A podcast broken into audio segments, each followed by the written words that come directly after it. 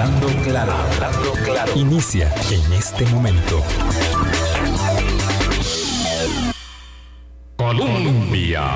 Con un país en sintonía, ¿qué tal? ¿Cómo están? Muy buenos días, bienvenidas, bienvenidos a nuestra ventana de opinión. En punto son las 8 de la mañana. Gracias, como todos los días, de lunes a viernes, por estar aquí con nosotros, por sumarse a nuestra ventana de opinión y poder allegar con eh, la escucha activa. Eh, obviamente la opinión, el análisis, la crítica puntos de vista para enriquecer el conocimiento de la realidad tan dinámica, tan compleja, ¿verdad? Tan compleja que nos circunda eh, en, en, nuestro diario vivir. Me complace mucho saludar eh, esta mañana a nuestro buen amigo, colaborador, invitado eh, de, de, doble juego, don José Luis Arce, ¿verdad? Que, que estuvo con nosotros la semana pasada y darle eh, la bienvenida nuevamente a don Luis Mesalles, economista también, empresario, que hace tiempo no venía por acá, por la casa de, Hablando Claro. José Luis, ¿qué tal? ¿Cómo estás? Muy bien, muchas gracias por invitarme nuevamente. Sí, no, un gusto, por supuesto, eh, tener tu concurso. Y un gusto siempre platicar con Luis. Don Luis, ¿cómo le va? A usted se nos había perdido. Sí, sí, no, pero aquí estamos otra vez. Muchas cosas, hay muchas cosas, pero muchas gracias por la invitación y compartir también con José Luis. Un, gusto. Estábamos estableciendo, ¿verdad?, en la invitación eh, para, para, este día eh, que tenemos este trípode, ¿verdad?, tan determinante que es economía, política, salud, y que eh, en ello todos los factores, uno determinando al otro, y unos factores que son también de suyo consustanciales a la actividad toda, ¿verdad? Al quehacer humano todo, que tiene que ver con, con, la expectativa, con la incertidumbre, con la confianza o la falta de confianza, eh, que también es un signo de los tiempos, la desconfianza, eh, va marcando mucho el derrotero. Y claro, uno tiene esta sensación eh, que, que, no puede ni disfrutar de una buena noticia, porque cuando hay una muy buena, como el crecimiento elevado que marca el Banco Central para terminar este año, que dio a conocer el lunes, el equipo del Banco Central comandado por don Rodrigo Cubero, eh, pues al mismo tiempo también vamos asumiendo cada vez como una realidad que ese coletazo de una crisis de abastecimiento y logística, la que se llama de los contenedores, nos va a ir golpeando tarde que temprano, no sabemos de qué manera, pero mm, ya cuando uno advierte que va a venir, va a venir, eh, como la pandemia, en un momento dado pensábamos que no iba a ser muy fuerte, pero, pero lo fue y determinante. Eh, para cambiar nuestras vidas, entonces sabe que vivimos unos tiempos eh, pues muy inciertos en cuanto a la recuperación eh, de la economía y también del empleo. Me gustaría un primer acercamiento, don Luis Mesalles, acerca de esta valoración de crecimiento del Banco Central para cierre del año, bastante, muy, muy positiva, en ese contexto tan complicado que tenemos. No, eh, definitivamente yo creo que es una buena noticia porque es un crecimiento mayor al que habíamos o al que se había previsto, tanto el Banco Central como la mayoría de los analistas. Entonces eso, es una buena, una buena noticia eh, y creo que pues está ayudando que, la, la, la, pandemia ha ido poco a poco eh, bajando, ¿verdad? Y, entonces los efectos de la, de la gente la gente como que está volviendo otra vez a, tener actividad. No solamente porque está bajando la, incidencia de la, de la, pandemia, sino yo creo que también como que la gente ya nos acostumbramos a una a un nuevo estilo de vida en el cual, aunque ya no volvemos a lo normal que conocíamos antes, sí estamos volviendo a hacer, hacer cosas. Ya uno sale, sale a comer a algún restaurante, sale a alguna a visitar amigos que antes ni siquiera, al principio de la pandemia, ni siquiera eso hacíamos. Entonces ya eso yo creo que vuelve, y la gente vuelve, a comprar, vuelve a hacer algo de turismo. Eh, todo eso está, está ayudando. Pero definitivamente no podemos echar campanas al vuelo. Ahí es lo que usted decía. Cuando uno ve una buena noticia, de repente piensa, ups, pero bueno, y esto será permanente, y esto será algo que, que ya salimos. Y entonces uno empieza a analizar diferentes factores y uno ve que definitivamente no, no todavía falta. O sea, y primero entender que de la manera que nos ha golpeado la, la, crisis, hoy en día somos más pobres o menos ricos, como lo queramos ver, de lo que hubiéramos sido si no hubiera pasado nada. Y cuando el Banco Central compara eh, ciertos sectores económicos con la situación del 2019 y dice, ya hay algunos que han recuperado ese nivel y han superado. Son dos años. Hay que entender que son dos años perdidos, que en dos años estamos, o sea, en vez de haber estado el crecimiento normal de esta economía como el 2,5, 3%, en dos años deberíamos estar 6% arriba Así es. que el 2019. Apenas estamos igual en muchos sectores y unos ni siquiera lo han recuperado. Entonces ese, ese tiempo perdido pues va en contra, en contra nuestra. Y luego se le suma, digamos, una serie de interrogantes de, bueno, qué va a pasar más adelante en cuanto a cómo vamos a, seguir viviendo, cómo vamos a enfrentarnos a posibles eventuales nuevos brotes y lo que pasa en la economía internacional. Todo esto de, las, de, la, de la crisis de, de logística, la crisis de contenedores que llaman algunos, este, en general una, una crisis eh, importante en cuanto a abastecimiento de lo que hoy en día llaman cadenas de valor, ¿verdad? Todas las cadenas de producción, de, desde llegar desde las materias primas hasta el consumidor, eh, le está agregando una sombra adicional a ese futuro. Eh, los precios de, de, energía en general están aumentando. ¿ah? A nosotros nos afecta mucho el precio del petróleo, que de 40, 50 o 60 dólares que estaba no hace mucho, uh -huh. hoy en día ya va por, eh, por el doble de eso. Eh, y se habla de que podría llegar a precios muchísimo más altos. En Europa hablan de, de, de problemas de, de precios de gas y ya energía eh, subiendo fuertemente. En China están teniendo eh, problemas de abastecimiento, en el caso de ellos, de carbón para, para producir energía y eso está haciendo que hayan apagones. Y entonces esos apagones no solamente afectan a las personas, sino que afectan a las, a las fábricas.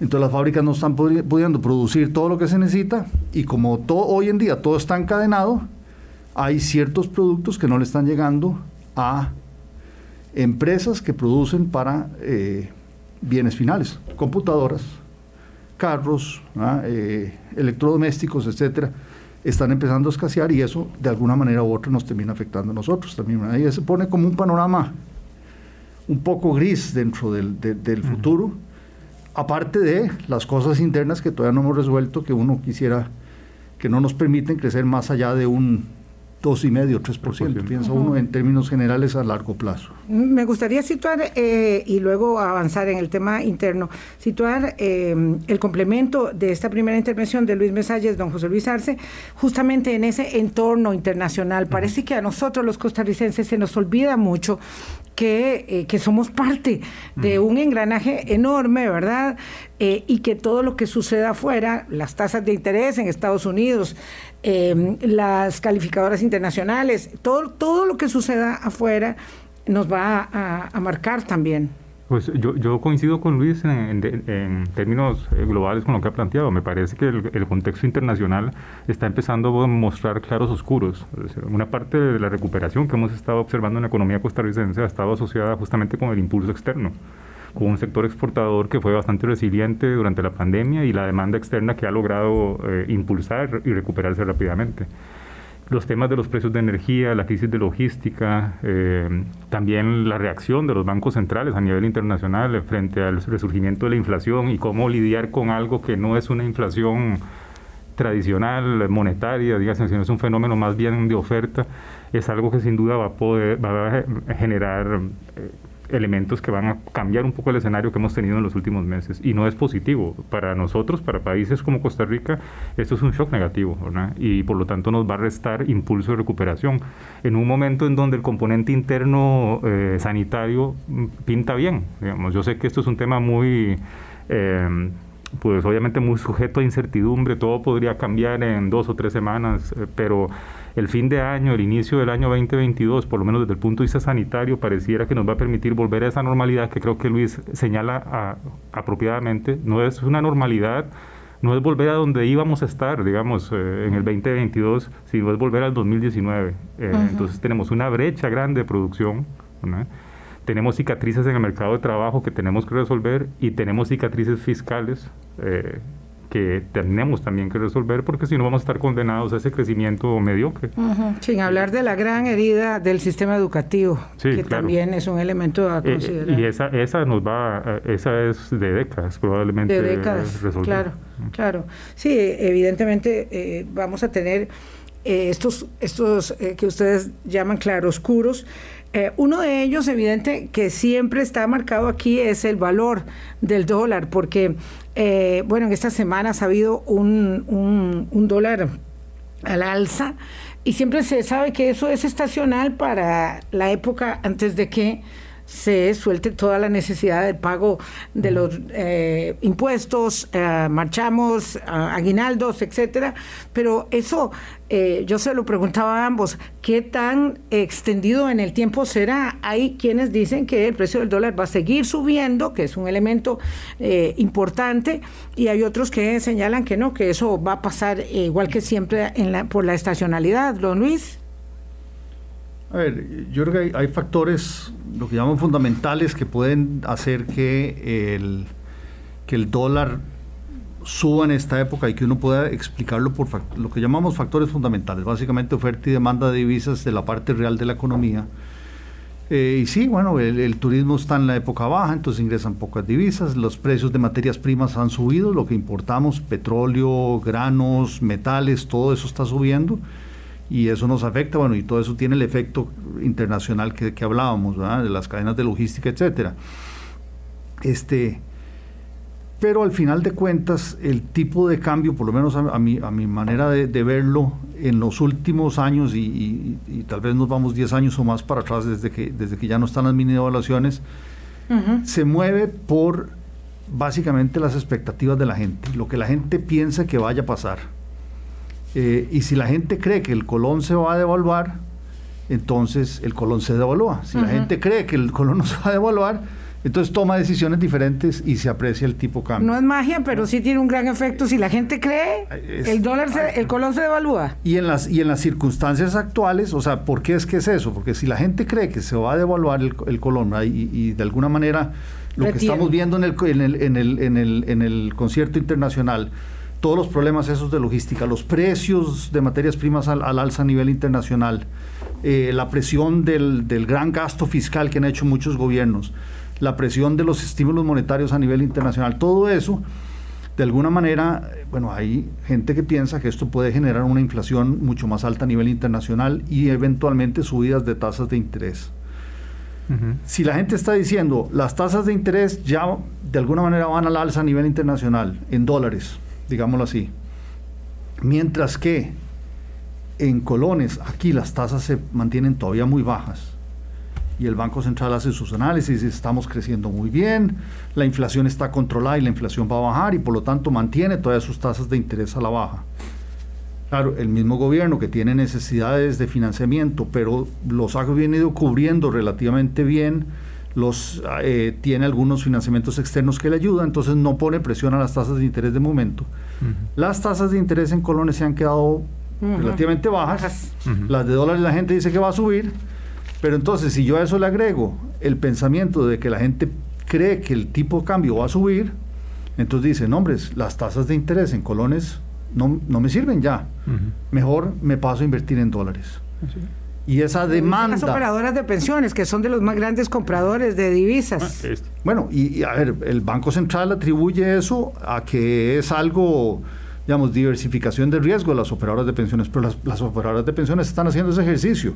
¿Cuál es el rendimiento en colones? ¿Cuál es el rendimiento en dólares?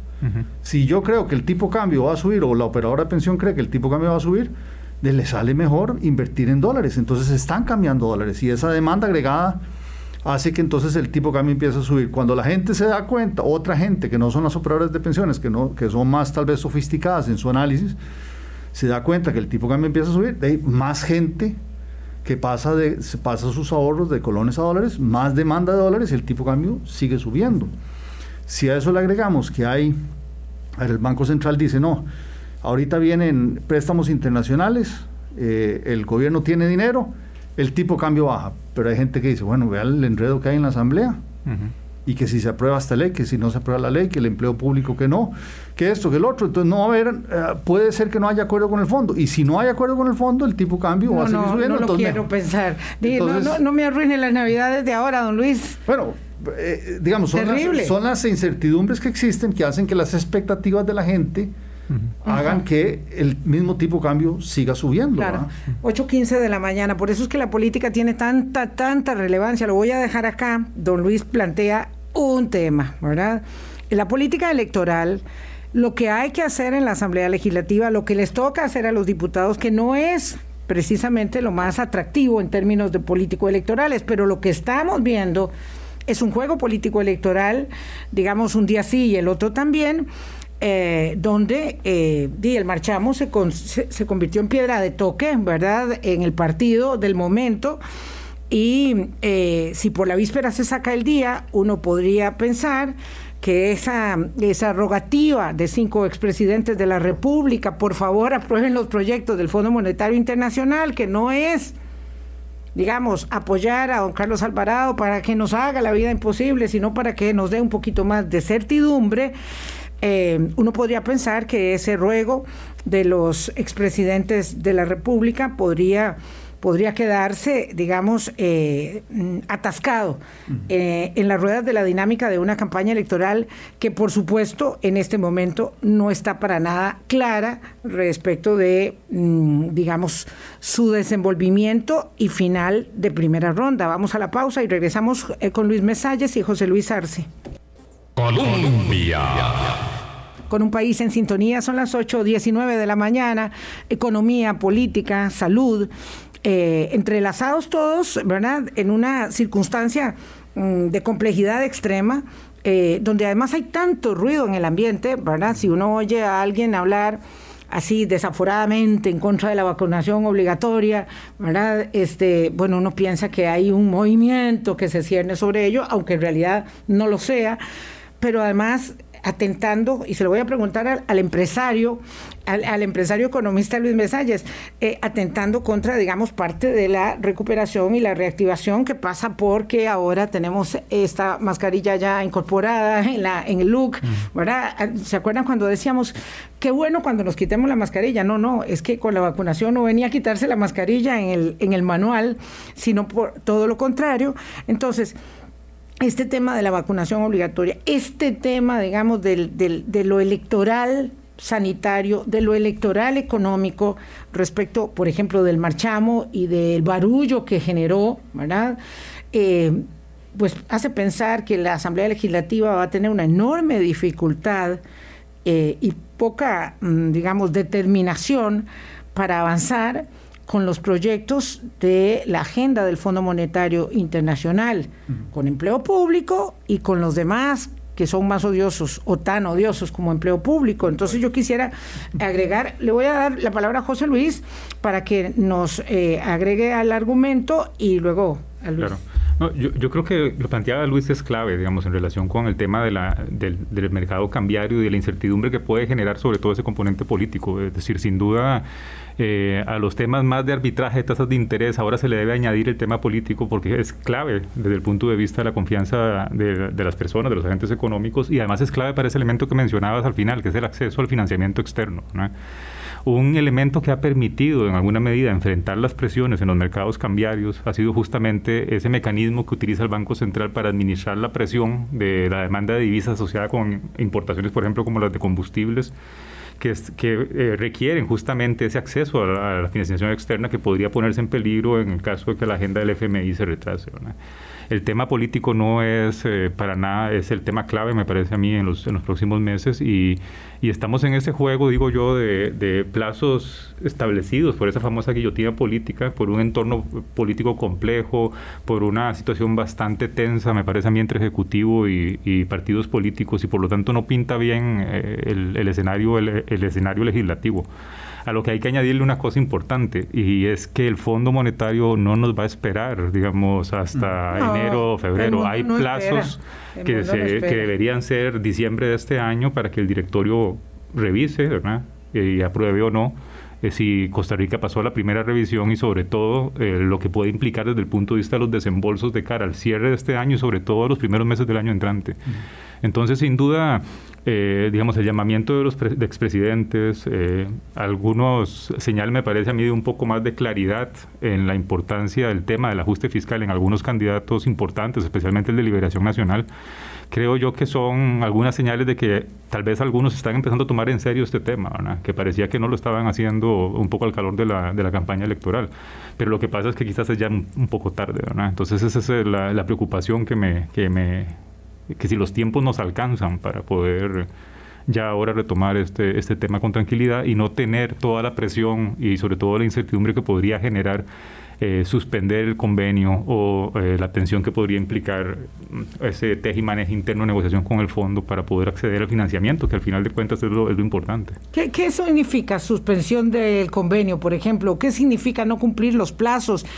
En términos, digamos, de la afectación, porque claro, pareciera que el Fondo Monetario tiene una consideración respecto de los tiempos políticos, eh, pero esa consideración tiene plazo de vencimiento para este y cualquier otro país. Digamos, esto, estos son números, estos son negociaciones rudas, crudas, duras, y eh, nosotros nos acercamos a pedir el beneplácito del Fondo Monetario Internacional para tener una especie, digamos, de carta de garantía, no solo para esos 1.778 millones de dólares, sino para todo lo demás que tenemos que conseguir como, como familia que vive día prestado.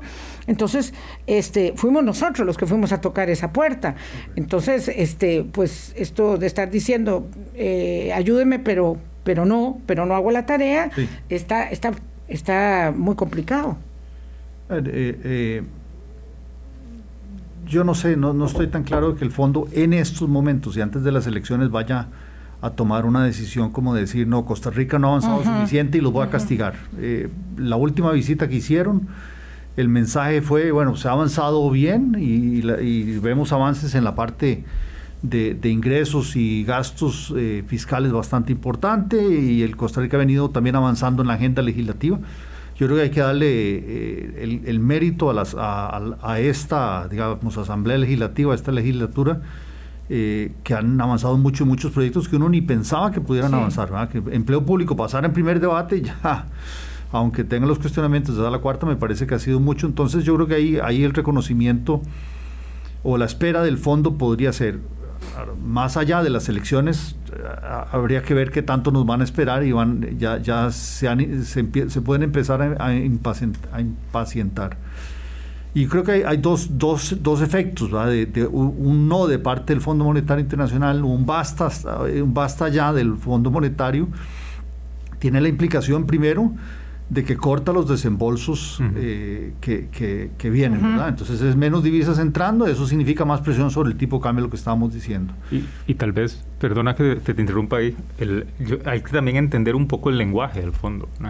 El basta ya y el rompimiento del convenio, yo lo veo igual que vos, me parece improbable o muy poco probable, pero también los silencios del fondo son importantes en estos casos. Los silencios son, por ejemplo, no dar el visto bueno a la primera revisión, porque eso es lo que detiene justamente los desembolsos, que es en, en, el, en el corto plazo el elemento importante. Y eso es lo que genera esas expectativas, que es lo que decíamos antes. Si la gente, a ver, lo que dice usted, Vilma, nosotros fuimos al fondo y dijimos, este es nuestro plan como, como país. será el gobierno que lo presentó, pero bueno, también hubo ahí una pantomima de diálogo, ¿verdad?, que se hizo y, como país presentamos y optamos por esa... porque, porque es el gobierno que nos representa, digamos. Exacto, que nos representa como país.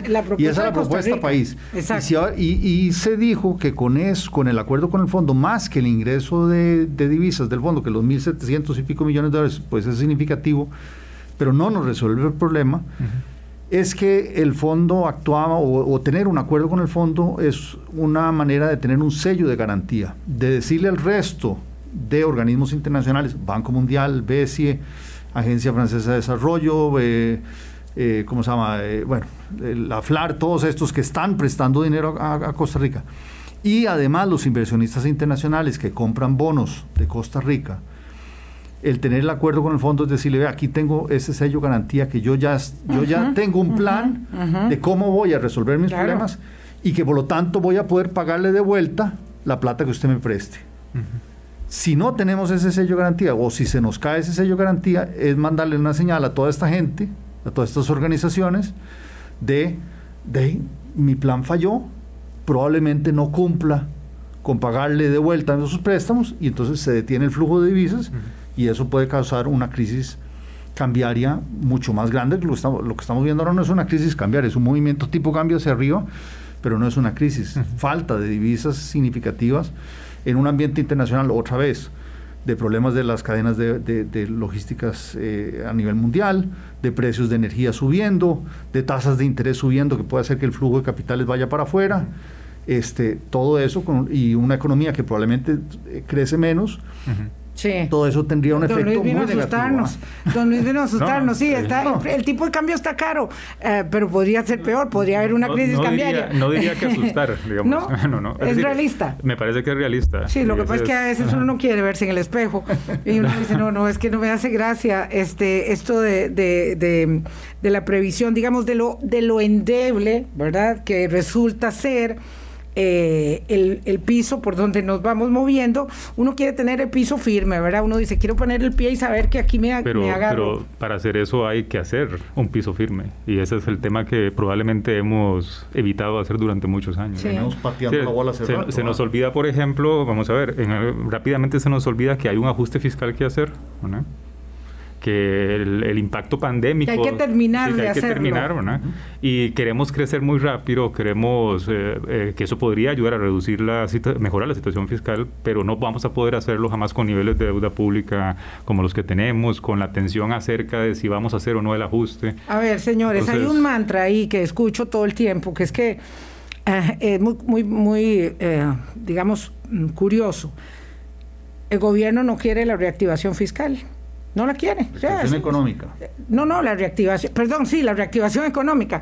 El gobierno no quiere. Digamos, en Cuesta de Moras todos los días se oye este mantra, ¿verdad? El gobierno no quiere la reactivación económica. El gobierno es insensible, ese es un elemento de análisis politológico nuevo, la insensibilidad gubernamental. El gobierno no quiere que haya reactivación. Hay una cosa ahí como un paquete de, de, de que conforma, no sé de qué, pero que conforma la reactivación que está guardado en una gaveta Em, entonces, claro, llega un momento en que eso se repite mucho y queda establecido que la reactivación económica vendrá cuando venga un nuevo gobierno, cualquiera que sea, porque no tenemos idea de cuál va a ser. Eh, eso es así, es decir, o es que ahora nos toca hacer esta desagradable tarea de tomarnos la medicina ah, eh, del acuerdo este con el Fondo Monetario como un prerequisito para poder seguir pensando que podemos, eh, digamos, resolver no solamente el tema de, la, de las finanzas públicas, sino también, eh, digamos, el, el, empuje de la reactivación aún mayor eh, del, que estamos, del que estamos teniendo, porque la verdad es que podemos darnos por agradecidos con lo que ha pasado este año, que es más que el efecto rebote. Es que, a ver, yo, yo creo que la reactivación económica alimenta, o la estabilidad fiscal alimenta la reactivación económica, pero la reactivación económica también alimenta la estabilidad fiscal, ¿verdad? yo creo que el gobierno se ha centrado mucho en que para poder reactivar la economía hay que estabilizar, estabilizar las finanzas públicas. Ok, estamos de acuerdo. Pero el, el paso o sea, inmediato, es, casi que en paralelo, debería ser reactivemos la economía, hagamos que la, que la economía crezca mucho más. Entre más crezca la economía, eh, menos pesan los impuestos, eh, menos pesa la deuda pública, más fácil hacer eh, de diferentes cosas, la gente está mejor, la gente protesta menos y más fácil aprobar muchas de las leyes que, se quieren aprobar. Entonces, deberíamos estar creciendo mucho más. Ahora, la gente va a decir, bueno, pero ya el Banco Central dice que estamos creciendo mucho más. sí, pero lo que decíamos también antes, como que estamos creciendo más eh, porque la pandemia ha venido bajando un poco. Y porque estamos rebotando. Eh, estamos, estamos rebotando, estamos, apenas creciendo para llegar al nivel del 2019. Eso es claramente insuficiente, deberíamos estar creciendo mucho más. La mayoría de los países desarrollados que han hecho el, efecto rebote en el 2020 ya habían recuperado el, nivel del... A finales del 2020 habían recuperado el, nivel de, de, principios de la pandemia. Nosotros no hemos podido hacer eso. Eh, y creo que el gobierno, sí, como que en, acciones micro, no, no, acciones que hay que hacer en la asamblea, de aprobar proyectos y que hay proyectos de reactivación, no, no, acciones micro de dar, eh, digamos, la señal de que sí se puede ir haciendo más cosas. ¿Qué falta? ¿Qué señales? Por ejemplo, la, la señal que acaban de mandar con el código QR, y uno escucha ahí al sector turismo protestando enormemente, y creo que con razón. El gobierno dice, nos dijo al principio de la pandemia, hay que vacunarse, hay que llegar a la inmunidad de rebaño. Y para eso tenemos que tener por lo menos el 70%, creo que hablaban al principio. Ahora es el 80, claro, por la variante Delta, ahora es, el, 80. Pero bueno, ya vamos llegando casi que en diciembre al 80. Ya, sí, bueno. Ah, qué dicha exacto, en diciembre vamos a llegar, sí. Pero entonces ahora nos dicen, no, es que con eso no es suficiente. Además de eso, voy a obligar a los comercios que para poder tener un aforo del 100%, tengan ese código QR que nadie sabe cómo va a funcionar, que es un enredo, ¿ah? y que va y que va a agregar costos y que va a hacer que mucha gente se, se, quite de, los comercios, pero no solo eso, sino que los turistas que vengan al país se les exige el código QR. Cuando ya la temporada alta viene, cuando los, eh, los hoteles, los eh, bueno, toda la gente, los agentes, agencias de turismo ya tienen eh, reservaciones hechas para enero y, para febrero. Y gente que no esté vacunada no va a poder venir al país. ¿Qué hacen con esa cancelación, con esas reservas que están canceladas? digamos, eh, yo quiero dejarlo aquí porque tengo que hacer una pausa, pero quiero mantener el dedo en el reglón. Digamos, ¿qué nos hace diferentes a nosotros respecto de eh, que como turistas vayamos a los Estados Unidos o a, no sé, o a Colombia o a Europa? Y tenemos que presentar esos requisitos. ¿Por qué, por qué, debe, ser distinto? Para, ¿por, qué ¿Por qué nosotros no podemos, digamos, establecer nuestras propias normas cuando vemos que el 40% de los estadounidenses que están entrando al país, según lo que observé, no tienen vacunación? No tienen vacunación. Y a nosotros para entrar allá nos exigen tener vacunación. Vamos a la pausa y ya, y ya volvemos. Colombia. Con un país en sintonía 836. Estábamos hablando de vacunación obligatoria y de QR que ha sido, digamos, eh, objetado. Aunque el eh, establecimiento de la medida se corrió para enero, ¿verdad? Precisamente por la, por la reacción negativa. Eh, José Luis, don Luis Mesalles tiene la idea, José Luis Arce, de que esto puede afectar como signo la recuperación eh, la reactivación económica. Y a mí me llama mucho la atención porque nosotros los costarricenses, si vamos a cualquier otra parte, tenemos que presentar QR, prueba negativa, eh, PCR o prueba de antígenos. Digamos que la reciprocidad no debería existir pensando que nosotros, digamos, dependemos tanto del turismo y que entonces este 43% de estadounidenses que están viniendo sin vacunarse, pues digan, no, hombre, ahí hay un paraíso que se llama Costa Rica donde uno puede ir sin vacuna, aunque para ir nosotros a Estados Unidos sí tenemos que presentar la, la prueba negativa y el carnet de vacunación. Vamos a ver, es un tema complejo. Yo, yo tendería a pensar, me parece a mí, que quizás es un error estratégico a veces de los sectores empresariales eh, tomar los temas asociados con, con el, la pandemia, los cambios que tenemos que hacer, por ejemplo, para entender esta nueva normalidad como la clave del tema de la reactivación. Es decir, me da la sensación que quizás un poco la, deberíamos, eh, deberíamos tratar de, de, decidir estos temas no en función de si se nos va a complicar la actividad económica solamente, sino entender si estos cambios vamos a tener que asumirlos y como dijiste al principio, ir adaptando nuestro comportamiento a esas nuevas realidades. Ya no sería solo una mascarilla, sino entender que al igual que vas a un banco con una cédula, probablemente vas a necesitar ir a, a un local comercial con un QR y lo que debería ser, lo que debería ser sí importante es que el gobierno no debería, digamos, eh, eh, eh, no debería complicar excesivamente el, código QR. por ejemplo, cuando se, cuando, se cuando se empieza a pensar en una nueva normalidad, en donde va a ser necesario certificar, por ejemplo, vacunación, lo primero que debería haber hecho el gobierno es tener ya claro cuál va a ser el mecanismo del QR y asegurarse que va a ser relativamente sencillo su uso. Yo creo que, que, más que el tema de una restricción vinculada con lo sanitario, lo que pasa, lo que nos pesa es la poca capacidad de las intervenciones gubernamentales, ¿verdad?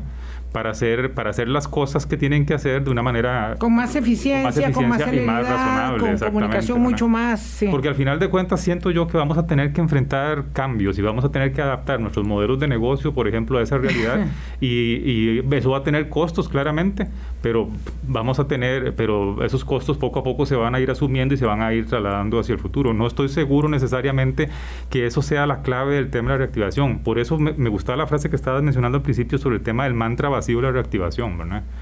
Porque a veces yo creo que eh, el problema es que no tenemos claro qué es lo que hay que hacer para reactivar esta cosa más allá de la normalidad Claro, porque nos atropelló un tren. Sí. Este, sí, sí, me parece muy interesante. Hay cosas que uno acepta y, no dice nada, ¿verdad? Bueno, hacer la renovación de una visa estadounidense es un calvario ahora, por ejemplo, ¿verdad? Que dura de tres a cuatro meses. Eh, y haciendo ese procedimiento eh, fui a entregarle los, los documentos a, mi hijo menor a, Correos de Costa Rica. Y esto es como anecdótico para que eh, este, Luis... Y, perdona nada más para una cosa, y nos distrae de cosas más importantes. por ejemplo, la agenda del sector empresarial en relación con productividad, por ejemplo eso sí movería la, aguja de crecimiento, eh, eh, tal vez no hoy, pero probablemente en cuatro o cinco años hacia adelante. Sí, lo que quería comentar es, cierto, distractores tenemos todos los días, eso nos encantan los distractores. Lo que quería comentar es que llegué a Correos de Costa Rica a hacer una gestión, entonces eh, me dijeron, se quita la gorra, porque iba caminando, se quita la gorra, se quita los anteojos, este, guarde el teléfono, correos, ¿verdad? Quítese la gorra, quítese los anteojos, guarde el teléfono, eh, lávese las manos, bueno, ya, cumplidos los pasos anteriores, llegué a hacer el trámite, sin derecho a, reclamar nada. Digo, esa nueva normalidad que es media incómoda, ah, no, y haga fila afuera, porque no se puede hacer fila adentro, hay que hacerla afuera en el sol, mientras va uno, uno a uno entrando.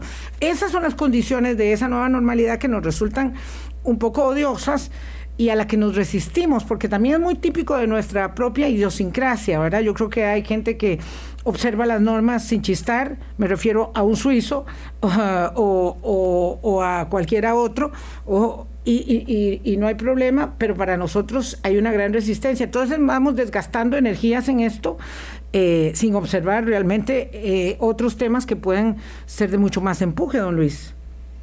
A ver, yo creo que... Eh, dijimos al principio, parte de la recuperación económica tiene que ver con que la gente vuelva a tener, vuelva a la actividad económica de alguna manera u otra. Durante dos, ya casi dos años, hemos vivido con restricciones muy fuertes y muy probablemente esas restricciones sigan adelante. Y yo creo que de eso no, no, no nos, vamos, no nos vamos a oponer de ninguna manera porque eso es. Pero como decía José Luis, es de hacerlo de una manera racional, de una manera en que entender que vaya en beneficio de la salud pública sin que afecte tanto o que afecte de la menor manera posible a la actividad económica. Y ahí es donde pongo como ejemplo, digamos, esto del, del QR, donde el lanzamiento del gobierno fue, bueno, es obligatorio y ya, ah, no, ah, entonces donde hay las protestas, bueno, pospongámoslo un poquito más. Y era para el primero de diciembre y ahora va para el 8 de enero, me parece. ¿Y cómo va a funcionar? Eh, la gente de, no, no sabe ni siquiera cómo va a funcionar, entonces vienen todos los, todos los aspectos negativos. Yo creo que además, a, ver, el, el, hablando como economista, ¿cuál es el beneficio marginal? De obligar al 100% de los, de los turistas de que vengan totalmente vacunados versus, digamos, el, el, costo que puede tener sobre una actividad económica que venía, que venía muy marginal es el beneficio de que se pida marginal, el, beneficio adicional que pueda tener Ah, no, es que usted dijo marginal. Sí, estoy hablando como economista. Como economista, exactamente. Entonces, tal vez ahí el, concepto es, más difícil. ¿Cuál es el beneficio? ¿Cuál es el beneficio adicional de eso versus el costo que esto pueda tener en la actividad económica? Y todo eso hay que analizarlo. O sea, yo creo que no es nada más la parte de, de, de salud pública, sobre todo cuando se había dicho, no, es, ya tenemos, la, prácticamente estamos llegando en diciembre a la, inmunidad de rebaño. Entonces, ¿cuánto agrega el que no vengan turistas a la salud pública de costarricense? No sé. Digamos, eso creo que hay que discutirlo y no hay que decir, ah, bueno, no, entonces ya, porque Estados Unidos nos lo exige, entonces nosotros lo vamos a exigir, o porque Europa nos lo exige, nosotros vamos a hacer reciprocidad. Creo que hay que analizar más esas medidas Porque si estamos hablando de reactivación económica es corto plazo. Sí, bueno, pero perdón, pero hasta el momento... No es hablar de, las, de los temas de productividad ah, y todo eso, que eso igual lo deberíamos estar hablando y no lo hablamos, ¿verdad? Sí, pero don Luis, hasta el momento hay que decir que nosotros eh, no hemos establecido esas medidas, lo que había era un seguro, luego yo creo que se quitó también el seguro, es decir, hasta el momento se ha, pues, antepuesto la reactivación del sector turístico a, digamos, las mm, lo que hubiese preferido eh, eh, la autoridad sanitaria, que era pedir ese requisito. Ahora lo que se pediría es este el QR de presentación. Digo, para yo entrar a Costa Rica, tengo que presentar mi QR del Ministerio de Salud. Ya lo tuve que hacer. Si no, probable, eh, la, la, aerolínea no me montaba en el avión. O sea, así de serio.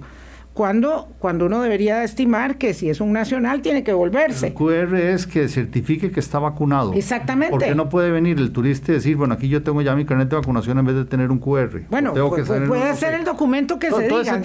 yo, digo que puede ser el documento, pero si yo como costarricense lo necesito para entrar me parece que debería ser un poco parejo. Otra vez, la dependencia del turismo eh, que, Costa Rica tiene el turismo como industria es muy alta comparado con todos esos países en los cuales al final, si no entran turistas, ellos tienen manera de compensarlos. Nosotros no. Y yo creo que la parte económica, estoy pensando en la parte económica del país que hemos venido sufriendo, que está costando esa reactivación, que si, digamos, los requisitos no eran tan estrictos y ahora van a ser mucho más estrictos, el, imagínense que el 40% de las reservaciones que tenían los hoteles para enero van a tener que ser canceladas por este, por este tema va a tener un impacto. Pero esto es un poco dramático. Usted, digamos, ¿cuál es la base?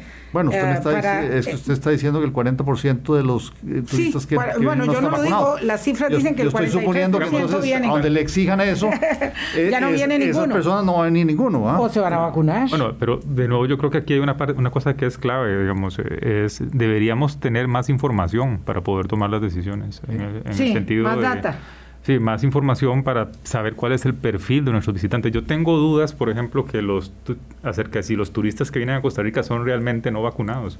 Probablemente vienen de ciudades si hablamos de ciudades grandes en los Estados Unidos o zonas urbanas, ya sea en el este o oeste de Estados Unidos, ahí los porcentajes de vacunación son muy similares a los de nosotros. Yo no creo, digamos, que nuestros turistas vengan del centro de los Estados Unidos, de la zona agrícola, donde hay más... de la eh, franja trompistas antivacunas. Entonces, yo lo que creo aquí, digamos, es que... Eh, y, Texas, mucho. Y eso, y eso tenemos que verlo, tenemos que verlo con, con información. Claro. También tenemos que entender que hay ciertos procesos que, que, que se hacen también para generar incentivos para que la gente se vacune y que puede cambiar en cualquier momento la situación. Pero la clave yo creo aquí es hacer las cosas pensadas. Digamos, yo no puedo como gobierno anunciar un QR si ya no tengo un esquema que sea suficientemente eficiente como para reducir esos costos, digamos, asociados con la con, con, las, con las intervenciones que estoy tomando gubernamentalmente, que creo que es nuestro gran pecado. El pecado es que tiene toda la razón, claro. que generan costos excesivos, incluso sobre, sobre aquellos que serían razonables para ese tipo de intervenciones. Y por eso es que eh, los, sectores empresariales, con razón en ese componente, pues se sienten, eh, sienten afectados. Claro, y no es un costo económico, es más, digamos, un costo social emocional, eh, si no va a servir, este, este es un problema, yo entro al sistema, no me, no me contestó, eh, ¿verdad? ese es el tipo de, de digamos, de, mm, de terreno, ¿verdad? endeble sobre el que se eh, conduce, ¿verdad? La gestión desde el punto de vista también comunicativo, o sea, las decisiones, su comunicación, su implementación, creo que en eso, en eso hay unanimidad. 8.48, voy a pausa y regreso para cierre. Colombia. Con un país en sintonía, 8.50 minutos de la mañana, siempre cuando eh, están aquí los economistas, y hoy tenemos a dos, a José Luis Arce y a don Luis Mesalles, la verdad, queremos alguna, alguna indicación, alguna directriz, alguna orientación en este, eh, digamos, eh, mar de incertidumbres en el que nos desenvolvemos yo no sé si ustedes están observando que tendremos para, para fin de años, como en Europa o, en Estados Unidos, eh, desabastecimiento, carestía.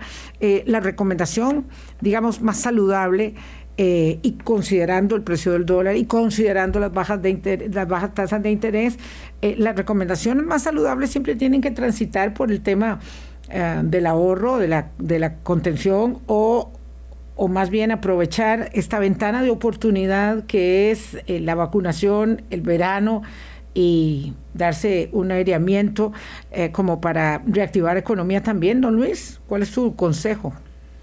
A ver, yo, yo creo que, digamos, todo el entorno internacional eh, pinta a algo un poquito más complicado que lo que estamos viendo ahora. Los temas de logística, los temas de abastecimiento van a hacer que pues haya, no sé si probablemente escasez de algunos productos que uno quiera comprar, pero además a precios más altos, por lo menos en el corto plazo yo sí veo. Ahí está la discusión que si esta alza de precios o inflación es permanente o es transitoria, pero en el corto plazo y por lo menos para estas navidades sí vamos a ver precios más altos. Precios más altos de, de, juguetes, que es lo típico de la Navidad por la logística. Un contenedor de, China que antes costaba 3 o 4 mil dólares está costando 20 mil dólares. En muchos casos hasta cuesta más que la mercancía que, que, viene. Entonces sí van a haber aumentos de, precios y ahí obviamente lo que hay que entender ya las personas es que su ingreso disponible para gastar, sea el que sea, va a alcanzar para un poco menos. Entonces sí ahí hay que tener eh, cierta cautela, hay que medir muy bien eh, cómo se gasta eh, y en qué se gasta para poder rendir esos colones que uno tiene, bueno, que ahora si, y si son dólares todavía vale menos, entonces sí es, yo creo que sí es va a ser una época navideña un poco más complicada en la cual creo que debe haber cautela. Hay gente que va a decir, no, es que eh, la gente no debería tener cautela, sino que gaste, y, con, y entre más gaste, eh, más reactivación económica. Pero bueno, eh, creo que al final de cuentas lo que interesa es el largo plazo y a nivel de familias, eh, hay que cuidar que en estos momentos va a alcanzar menos y por lo tanto hay que hacerlo rendir para que después más adelante podamos seguir teniendo el nivel de vida que queremos tener. Muchas gracias por el consejo, José Luis. Para ir pues, cerrando, ya nos queda un minuto. Creo que es poco lo que debo agregar, adicional a lo que dice Luis. Yo creo sin duda que el, el entorno internacional nos va a lastrar la recuperación un poquito. Es decir, los consumidores van a poder gastar menos, eso va a retrasar la recuperación pero yo creo, digamos, que este es un fenómeno que es temporal, digamos, eh, me da la sensación que los, los, los, efectos logísticos van a durar quizás 2022, eh, los precios, los niveles o sea, es temporal pero larguito. no es temporal de seis meses. Sí, pero los, los periodos inflacionarios, eh, cuando han sido problemas en el pasado, han durado bastante, bastante más. Entonces, lo que creo es que estamos en un proceso de ajuste, las cadenas de logística poco a poco van a volver a la, a la normalidad. Eh, me parece que los bancos centrales um, van a hacer su trabajo y han estado haciendo su trabajo y eso va a impedir que la inflación se convierta en un tema ya más preocupante en el largo plazo, pero eso va a significar que vamos a tener, sin lugar a dudas, ese impacto negativo sobre el crecimiento. Eh, y eso va, nos va a hacer más, es un, es un lastre a la recuperación que ya habíamos empezado, lamentablemente. Mm. Bueno, un regalo de Navidad puede ser una tarjeta de ahorro. Entonces, un buen regalo de Navidad en lugar de un chunche, en lugar de un chunche puede ser una tarjetita de ahorro, aunque las bajas, las tasas de interés sean bajas y hay quienes se quejan de que los intereses son bajos, si es a largo plazo, es un muy buen regalo. Es un muy buen regalo. Muchísimas gracias a José Luis Arce y a Luis Mesalles por acompañarnos. Salió encuesta del Centro de Investigación y Estudios Políticos de la Universidad de Costa Rica no es mucha la novedad. Eh, en realidad el proceso electoral está todavía muy frío, ah, pero bueno, en todo caso lo vamos a ver esta noche en Suma Electoral en Canal 13 de 8 a 10 de la noche en vivo, como todos los miércoles. Los invitamos para que nos acompañen eh, y ahí vamos a, digamos, desgranar eh, los detalles de, esta, de esta encuesta. Gracias por su compañía. Hasta mañana. Pásenla muy bien. Chao. Hablando claro, hablando claro.